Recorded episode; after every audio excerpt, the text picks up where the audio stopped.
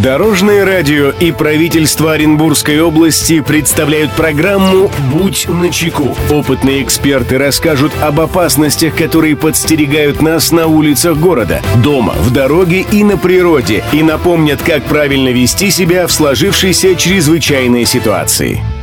Приветствую всех, кто в пути. С вами Андрей Зайцев, и мы заботимся о вашей безопасности. «Будь начеку». Увольнение в связи с ликвидацией предприятия это стресс для работников в связи с потерей заработка. Законодательством для них предусмотрены некоторые гарантии и компенсации. Об аспектах увольнения, связанного с ликвидацией предприятия, расскажем сегодня.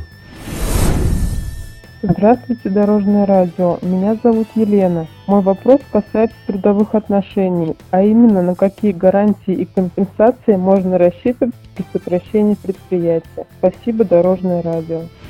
Мнение эксперта. Эту проблему прокомментирует помощник прокурора Центрального района города Оренбурга Юлия Обухова.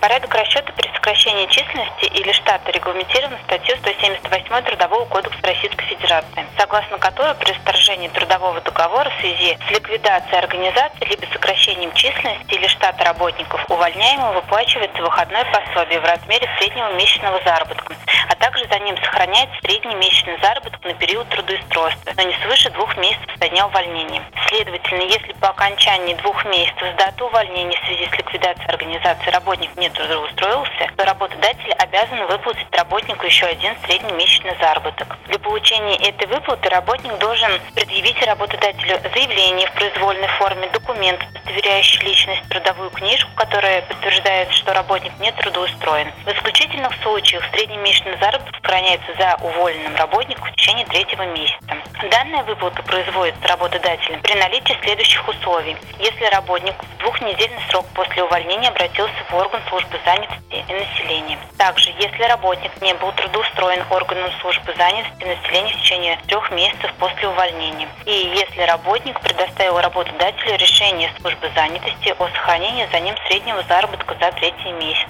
Необходимо иметь в виду, что трудовой и коллективный договор могут предусматривать дополнительные случаи выплаты выходных пособий, а также устанавливать повышенный размер выходных пособий. В случае, если такие повышенные гарантии у работодателя установлены, то они также обязательны для их исполнения.